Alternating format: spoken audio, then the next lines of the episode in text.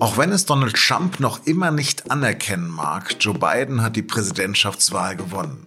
Der Wechsel an der Spitze der USA hat auch Auswirkungen auf den Nahen Osten. Und darüber habe ich mit unserem Israel-Korrespondenten Peter Münch gesprochen.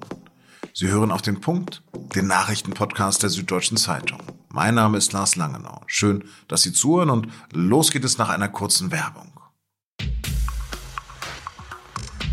Am 15. November findet der Aufbruch Award statt.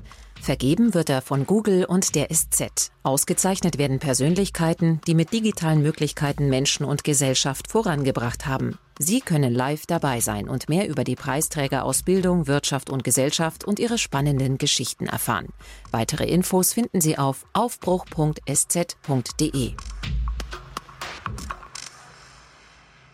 Wir wissen nicht, welche Brechstangen und juristischen Finessen Trump bei seinem Kampf gegen die Stimmauszählung noch auffahren wird.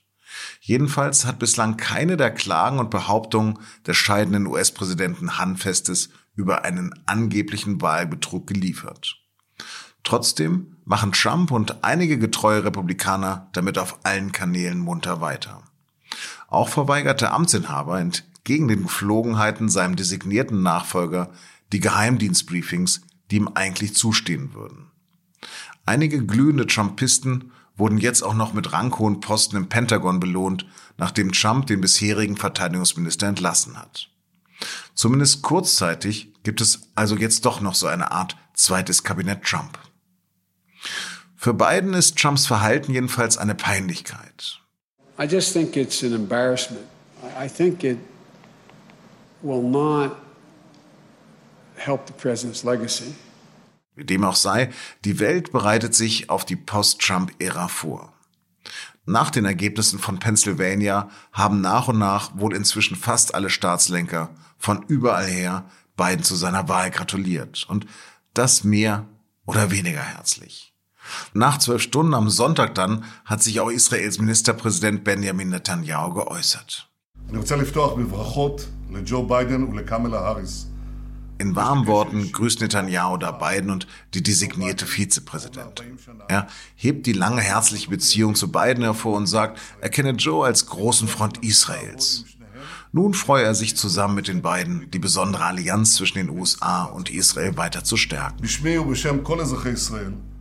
Netanyahu hat natürlich auch Trump für seinen Einsatz gedankt. Schließlich sind sie dicke Buddies.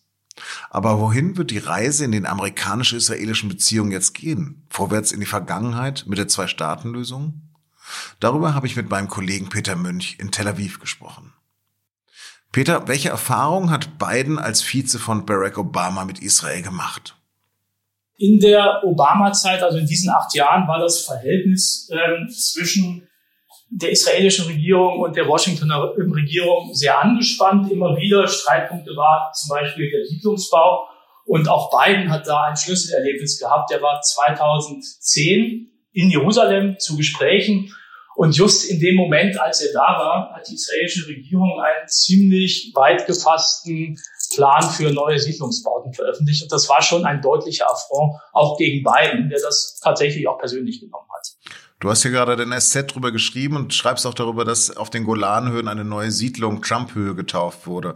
Wird denn der Siedlungsbau jetzt trotzdem weitergehen?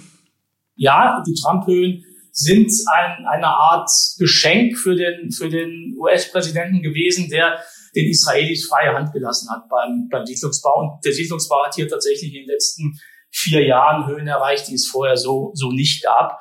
Ähm, ob die Israelis das weitermachen, wird sich zeigen. Das wird davon abhängen, wie viel Widerstand die Regierung in Washington formuliert. Aber ähm, man kann damit rechnen, dass das Thema sicherlich wieder umstrittener und umkämpfter werden wird, als es in den Trump-Jahren war. Nun, die Israelis sind nicht alles Siedler. Du lebst in Tel Aviv. Wie ist denn dort der Wahlsieg von beiden begrüßt worden oder auch nicht begrüßt worden? Also Tel Aviv ist ja innerhalb Israels so eine, eine Bubble, eine, eine Insel. Hier ist durchaus auch, auch eine Erleichterung zu, zu spüren, ähm, dass sich vielleicht jetzt was ändert an der ähm, amerikanischen Politik. In Gesamt-Israel allerdings im, im, im ganzen Land ist Trump ausgesprochen beliebt. Ähm, also wenn die Israelis wählen dürften, hätte Trump ungefähr 70 Prozent der Stimmen bekommen nach den Umfragen. Was sind denn jetzt die größten Sorgen der israelischen Regierung? Die größte Sorge ist sicherlich Iran. Da erinnern sich die Israelis, ähm, dass es die Regierung Obama-Biden war, die das Atomabkommen mit Iran geschlossen hat. Dagegen hat Netanyahu damals schon erbittert Front gemacht. Trump war ganz auf seiner Linie, hat das Atomabkommen aufgekündigt. Biden hat schon signalisiert, dass er zurück will zu Verhandlungen mit, mit Teheran, die in irgendeiner Weise das alte Abkommen wieder aufleben lassen sollen. Hm. Und was wird aus dem im Januar von Trump verkündeten Deal des Jahrhunderts, dem sogenannten Friedensplan? Auch ich glaube, den, den kann man jetzt mal wegpacken in die Aktenschränke. Ähm, das war ja sowieso eine Erfüllung fast aller israelischen Wünsche. Die Palästinenser waren dabei ganz, ganz außen vor. Ähm, und dieser, dieser Deal war von Anfang an ein, ein, ein Fake. Es war klar, dass das nicht funktionieren kann. Und ich glaube, der verschwindet jetzt einfach. Was wird denn bleiben von Trump außer diesen Höhen? Die US-Botschaft in Jerusalem? Die US-Botschaft wird, wird sicherlich bleiben. Das ist sozusagen ein fait accompli. Da hat Biden auch schon signalisiert oder deutlich gemacht, dass er, dass er den Schritt nicht mehr rückgängig macht. Was vielleicht auch bleiben wird, ist der von Trump eröffnete Kanal zu anderen arabischen Staaten, also diese Normalisierungsabkommen, die Israel jetzt mit den Vereinigten Arabischen Emiraten, mit Bahrain und Sudan geschlossen hat. Da kann man ziemlich sicher sein, dass auch Biden versucht, auf diesem Pfad weiterzugehen. Glaubst du daran, dass Sudan und äh, Saudi-Arabien jetzt folgen werden noch?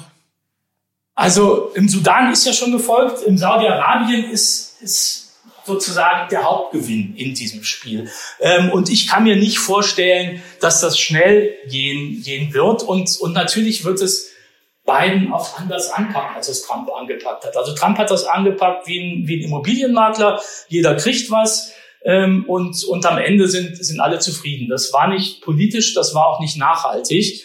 Ähm, und, und vor allen Dingen hat er diesen Prozess der, der Normalisierung völlig abgekoppelt von dem eigentlichen Konflikt in dieser Region und das ist der ähm, zwischen Israel und Palästinensern.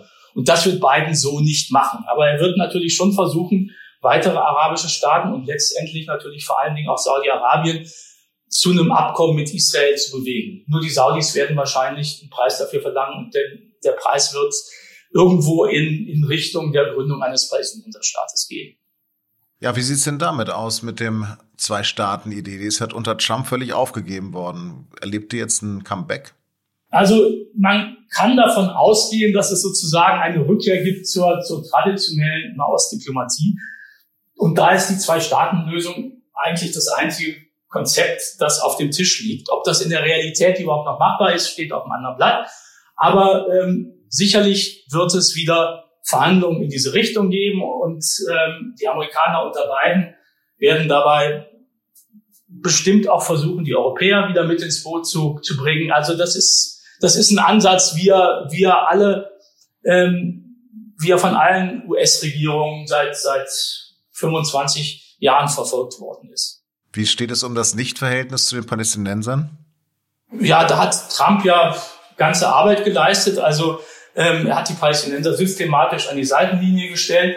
Ähm, er hat die PLO-Vertretung in Washington geschlossen. Er hat das ähm, amerikanische Konsulat in Ostjerusalem, was für die Palästinenser zuständig war, geschlossen.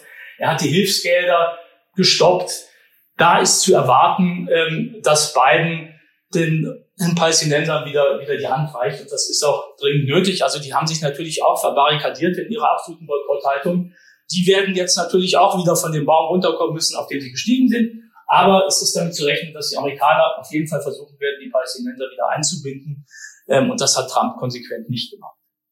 Vielen Dank und jetzt noch Nachrichten. Die Europäische Kommission hat sich mit den Pharmaunternehmen BioNTech und Pfizer über die Lieferung von bis zu 300 Millionen Corona-Impfstoffen geeinigt. Wenn der Impfstoff klinisch erfolgreich ist und behördlich genehmigt wird, kann er Ende des Jahres ausgeliefert werden. BioNTech und Pfizer hatten am Montag verkündet, dass ihre Impfung einen mehr als 90-prozentigen Schutz vor Covid-19 bringt. Auch mit drei weiteren Impfstoffherstellern hat die EU-Kommission im Auftrag der Mitgliedstaaten bereits Verträge geschlossen. Theoretisch kann die EU damit auf bis zu 1,7 Milliarden Dosen Impfstoff hoffen. Bislang hat aber noch keiner eine Zulassung in der EU. Ungarns Ministerpräsident Viktor Orban geht auf volle Konfrontation mit der EU. Seine rechtsnationale Regierung will Definitionen von Elternschaft und Geschlecht in die ungarische Verfassung hineinschreiben lassen, die sich gegen Homosexuelle und Transgender richten. Den Plänen zufolge soll es künftig in der Verfassung heißen, dass die Mutter eine Frau ist und der Vater ein Mann. Auch soll festgelegt werden, dass das Geschlecht eines Menschen zum Zeitpunkt der Geburt definiert wird. All das steht im Widerspruch zur Grundrechtecharta der Europäischen Union. Montagnacht haben sich Armenien und Aserbaidschan auf eine Waffenruhe für Bergkarabach geeinigt. Dagegen haben am Mittwoch allerdings tausende Menschen in Armenien demonstriert. Sie haben Ministerpräsident Nikol Pashinyan als Verräter bezeichnet. Einige Demonstranten wurden auch festgenommen. Seit Ende September wurde um Bergkarabach gekämpft. Bisher wurde die Region von Armenien kontrolliert. Jetzt haben sich die Machtverhältnisse zugunsten von Aserbaidschan verschoben. Russische Soldaten sollen die Waffenruhe zwischen den beiden ehemaligen Sowjetstaaten sichern.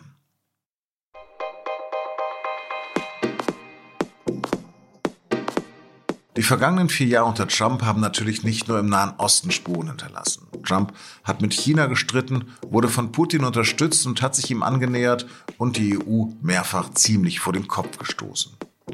Wird das Joe Biden anders machen? Was erwarten Peking, Moskau und Brüssel von ihm? Darum geht es in der neuen Podcast-Folge von Das Thema, unserem Recherche-Podcast. Und den finden Sie wie alle unsere Podcasts unter sz.de-podcast. Das war auf den Punkt. Redaktionsschluss war 16 Uhr. Danke fürs Zuhören und bleiben Sie uns gewogen.